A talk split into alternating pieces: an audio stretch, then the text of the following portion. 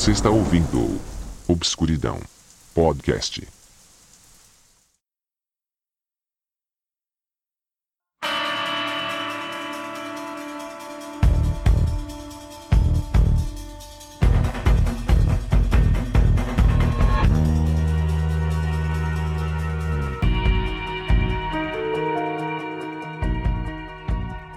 Navios desproporcionais à época aparecem no horizonte, portando uma tripulação que há muito tempo já não é humana.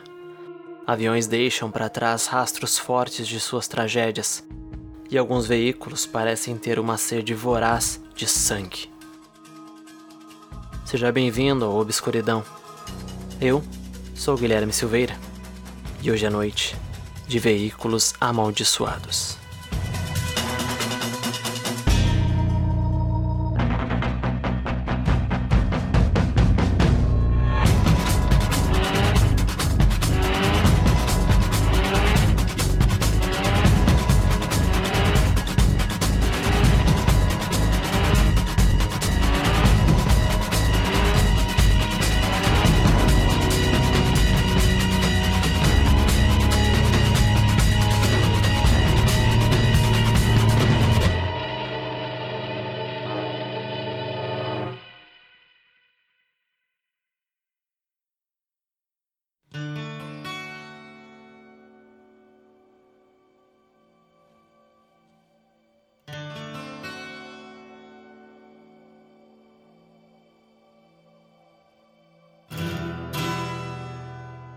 Novamente eu quero passar com vocês os recadinhos tradicionais. Primeiro eu quero agradecer o apoio de vocês, as divulgações, por marcarem amigos, comentarem e mandarem mensagens nas redes sociais. Tudo isso tem sido muito importante para mim e para o podcast. Vocês têm sido ouvintes maravilhosos e eu sou muito grato por isso. Por isso eu reforço que a opinião de vocês sobre o podcast é muito importante. Então, sempre que tiver uma ideia, algo que não está gostando ou algo que gostou muito, por favor, não deixe de me enviar uma mensagem nas redes sociais, porque é essencial para que o podcast mantenha a qualidade. As redes sociais são Obscuridão Podcast, tanto no Instagram quanto no Facebook. Pode chamar lá que eu sempre vou atender vocês. Além disso, seguindo as redes sociais, vocês podem acompanhar mais casos com fotos, vídeos e textos lá. Também peço que enviem o seu relato sobrenatural através das redes sociais ou no e-mail relatosobscuridão@gmail.com. O seu relato é muito importante para manter o podcast, já que os assuntos gerais eles vão esgotar em algum momento. Então eu peço a ajuda de vocês.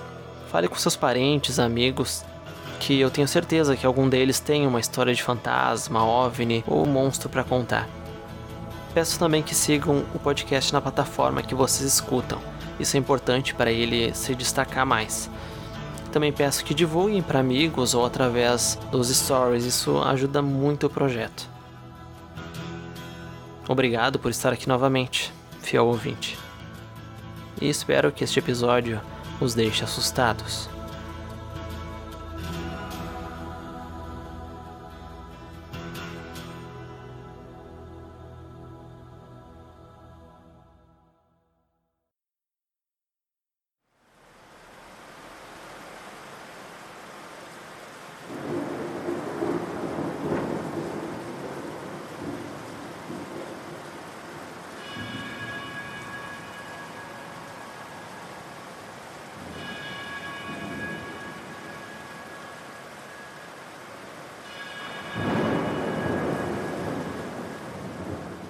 A crença de que espíritos ficam ligados a coisas materiais remonta a muito tempo.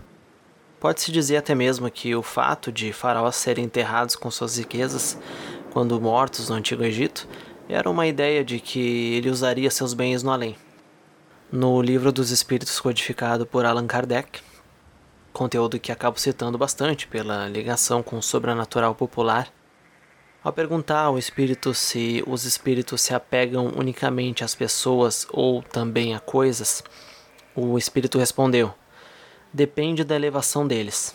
Alguns espíritos podem apegar-se aos objetos terrenos, os avarentos, por exemplo, que esconderam seus tesouros e que ainda não estão bastante desmaterializados.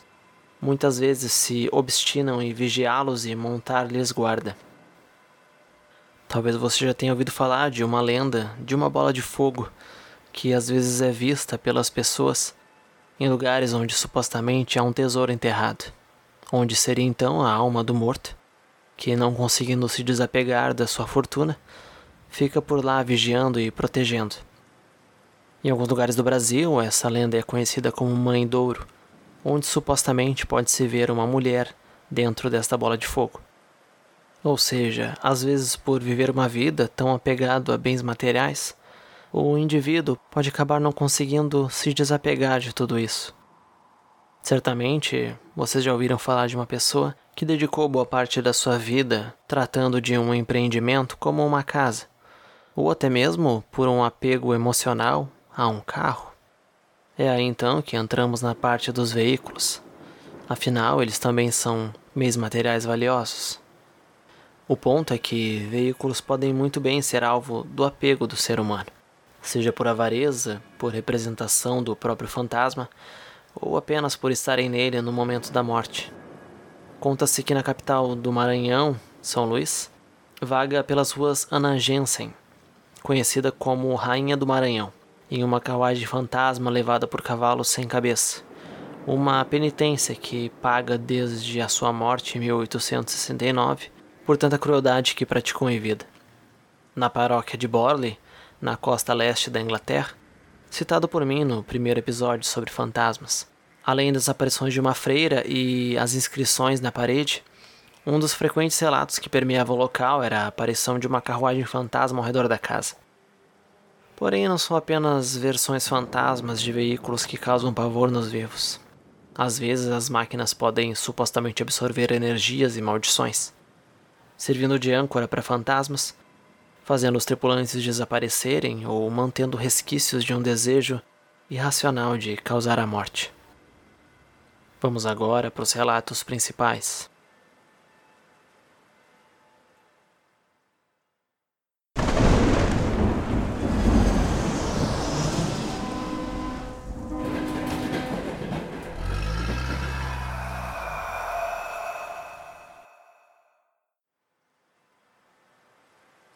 O Mary Celeste O Mary Celeste foi um bergantim mercante anglo-americano que, no dia 7 de novembro de 1872, sob as ordens do capitão Benjamin Briggs, uma carga de barris de álcool foi carregada no navio, zarpando da ilha de Staten, Nova York, com destino a Gênova, na Itália.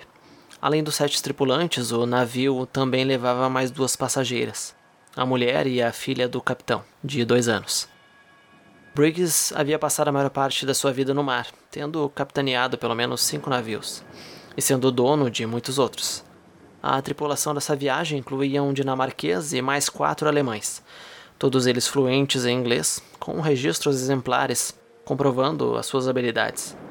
O imediato e o cozinheiro eram americanos, Antes de partir, o Capitão Briggs teve um encontro com David Morehouse, o capitão do navio canadense Dei Gratia, que faria o mesmo percurso que o Mary Celeste alguns dias mais tarde, passando pelo Estreito de Gibraltar em direção ao Mediterrâneo. No dia 4 de dezembro de 1872, os tripulantes do Dei Gratia avistaram um navio aparentemente à deriva. Ao se aproximarem, notaram que o navio era o Mary Celeste. O capitão Morehouse, intrigado com o fato do bergantim ainda estar por ali, resolveu apenas observar o navio por horas. Os tripulantes chegaram à conclusão que o navio realmente estava à deriva, já que viram que não tinha nenhuma pessoa no deck nem no leme. O Mary Celeste ainda estava com a vela levantada e navegando de forma irregular, indo lentamente em direção ao Estreito de Gibraltar, mas não apresentava nenhum sinal de socorro. Os tripulantes do Deigrat então foram até o Mary Celeste, descobrindo assim que o navio se encontrava completamente vazio e que estava cheio de água, com apenas uma das bombas funcionando e duas terem sido aparentemente desmontadas. Mesmo assim, o navio não estava afundando. Pelo contrário, ele ainda se encontrava em plenas condições de navegabilidade os pertences dos tripulantes ainda se encontravam nos alojamentos e a carga de 1.701 barris estavam quase intactas, menos nove barris que estavam vazios. Quase toda a documentação referente ao navio e à viagem haviam desaparecido, restando apenas o diário de bordo. O relógio não funcionava e a bússola havia sido destruída. O sextante tinha desaparecido. O único bote salva-vidas do navio também tinha sumido. Uma corda, talvez a principal, foi encontrada amarrada ao navio muito fortemente e na outra extremidade, muito desgastada, flutuava na água fora do navio. Após ser recuperado, o Mary Celeste foi usado por muitos anos, passando por vários donos.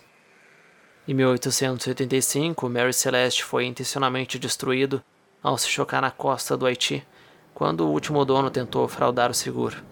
O fato é que o desaparecimento repentino dos tripulantes até hoje não tem nenhuma explicação.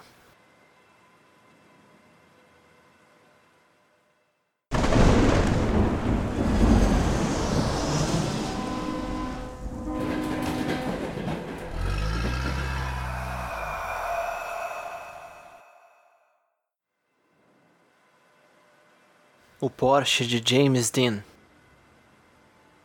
James Dean foi um ator estadunidense muito famoso na década de 50 que adorava carros e competições automobilísticas. Foi então que em 1955 ele conheceu um Porsche 550 Spider, pelo qual ele se apaixonou. Ele apelidou o carro de Little Bastard, porém foi utilizando o carro que em 30 de setembro de 1955 Dean acabou falecendo. No caminho para uma corrida em Salinas, na Califórnia, ele e o seu mecânico Rolf Utterich colidiram frontalmente com o carro do universitário Donald Turnipseed, que fez curva repentina na frente do Little Bastard. James Dean recebeu o impacto da colisão e morreu a caminho do hospital, devido ao pescoço quebrado e ferimentos internos. Depois do acidente, George Barris, conhecido como o rei da customização na época, comprou os destroços do carro para vender como sucata. Porém, enquanto era transportado para a oficina de Barris, o carro escorregou da carreta e quebrou a perna do mecânico. Mais tarde, Barris vendeu o motor para Troy McHenry e o eixo de transmissão para William Ashread, ambos pilotos de prof. Durante uma corrida em Pomona Fairgrounds, nem um mês após o acidente que tirou a vida de Jim, os dois homens foram submetidos à maldição do Little Bastard. McHenry morreu depois de o carro entrar rápido demais na curva e se chocar contra uma árvore, enquanto o carro de Ashrid capotou enquanto entrava na curva, e ele disse que o carro travou em suas mãos. Outros incidentes se seguiram. Enquanto o carro esteve no depósito, ladrões tentaram até mesmo roubar algumas das peças, e o braço de um dos jovens foi dilacerado pelo metal saliente, enquanto ele tentava remover o volante. Barrys, ao emprestá-lo para a Polícia Rodoviária da Califórnia, a fim de promover a segurança das autoestradas, não contava com o resíduo maligno do carro. A oficina em que os destroços estavam armazenados irrompeu em chamas certa noite, destruindo tudo, exceto o veículo. Mais tarde, quando estava em exibição no Sacramento High School, o carro caiu e causou fratura no quadril de um dos estudantes. Até mesmo transportar o Little Bastard era perigoso. No caminho para Salinas, o caminhão que o carregava perdeu o controle. O motorista foi lançado para fora da cabine do caminhão e esmagado pelo veículo de Jim, que caiu na traseira. E o Porsche se soltou e escorregou da traseira de outros caminhões de transporte mais duas vezes. A sua última exibição pública foi para a Polícia Rodoviária em 1959, quando os destroços desmoronaram em pedacinhos. Carregado para dentro de vagão fechado para viajar para Los Angeles, rumo à aposentadoria definitiva, o carro ainda tinha uma última surpresa. Depois da chegada do trem, Barrys removeu o lacre do vagão e abriu as pesadas portas para encontrar nada. O Little Bastard, Porsche de James Dean, havia desaparecido.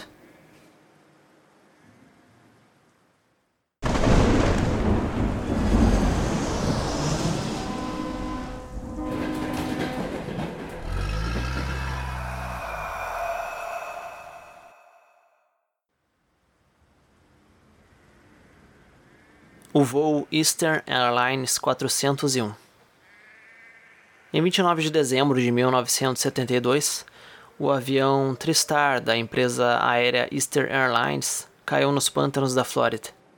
matando 101 pessoas, o que inclui todos os membros da tripulação e passageiros. O comando do voo estava nas mãos do piloto Bob Loft e do engenheiro Don Ripo, os principais indivíduos que foram tidos como responsáveis pelo trágico acidente. Segundo investigações, o acidente se deu por conta de um descuido da própria tripulação. Porém, diversos componentes do avião que ainda funcionavam foram recuperados após o acidente para serem reaproveitados em outras aeronaves da Eastern. O que se seguiu com as aeronaves que utilizaram as peças foi uma sequência de bizarros acontecimentos. As histórias estranhas começaram a circular entre a comunidade e a companhia aérea de encontros fantasmagóricos com a tripulação do voo 401. Ambas as tripulações de voo e os passageiros de outros voos a bordo de vários jatos começaram a relatar avistamentos misteriosos do piloto falecido Robert Loft e o engenheiro de voo Donald Ripple, sob uma variedade de circunstâncias estranhas. Ambos os homens mortos eram frequentemente vistos por tripulantes e passageiros de pé nos corredores, sentados em bancos, em banheiros e até mesmo na cozinha ou cockpit. Um relato assustador aconteceu quando uma passageira notou um pálido olhar de um homem aparentemente atordoado e sem resposta em um dos assentos, e se preocupou com a saúde dele.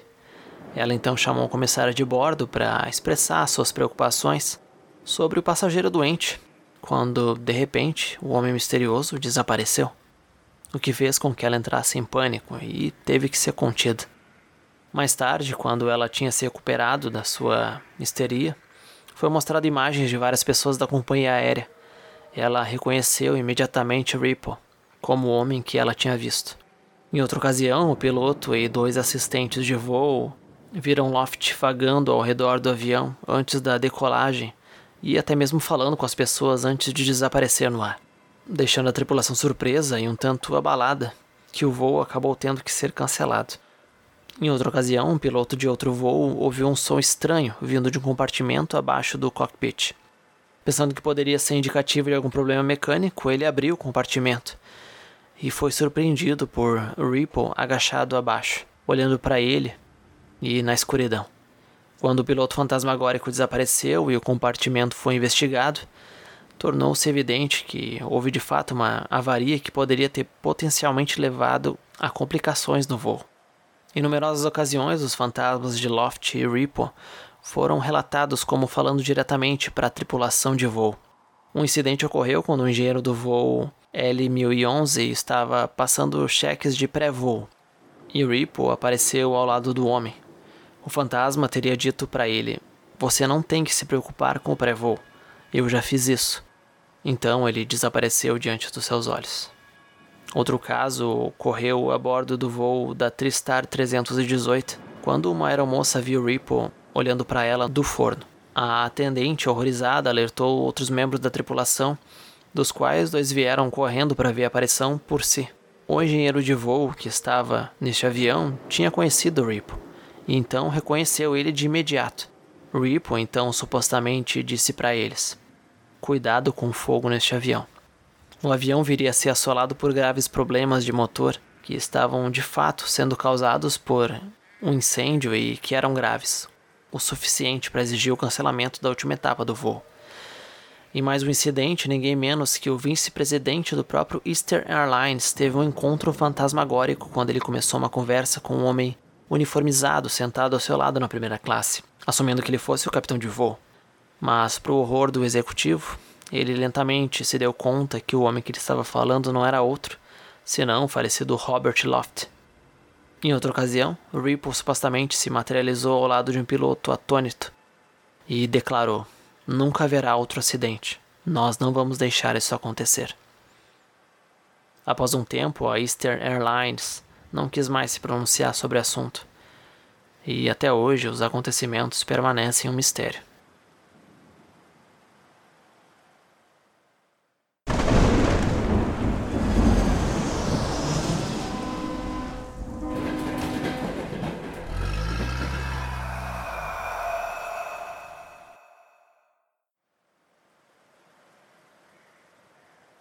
O Trem Fantasma de Abraham Lincoln em 15 de abril de 1865, o presidente dos Estados Unidos, Abraham Lincoln, foi assassinado enquanto assistia uma peça de teatro.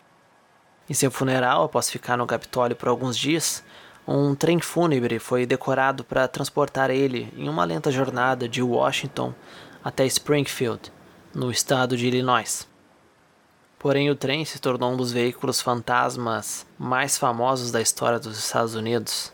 E segundo a lenda, ele é avistado todos os anos em abril, quando percorre 180 cidades norte-americanas. As pessoas que dizem ver o trem fantasma relatam que ele surge no meio de uma fumaça negra e que os relógios param em sua presença. Além disso, as testemunhas afirmam ver o caixão de Lincoln, guardado por soldados e coberto pela bandeira dos Estados Unidos em um dos vagões. E apesar de o trajeto replicar o cortejo original, os 2.700 quilômetros entre Washington e Springfield, o trem jamais chega ao seu destino final.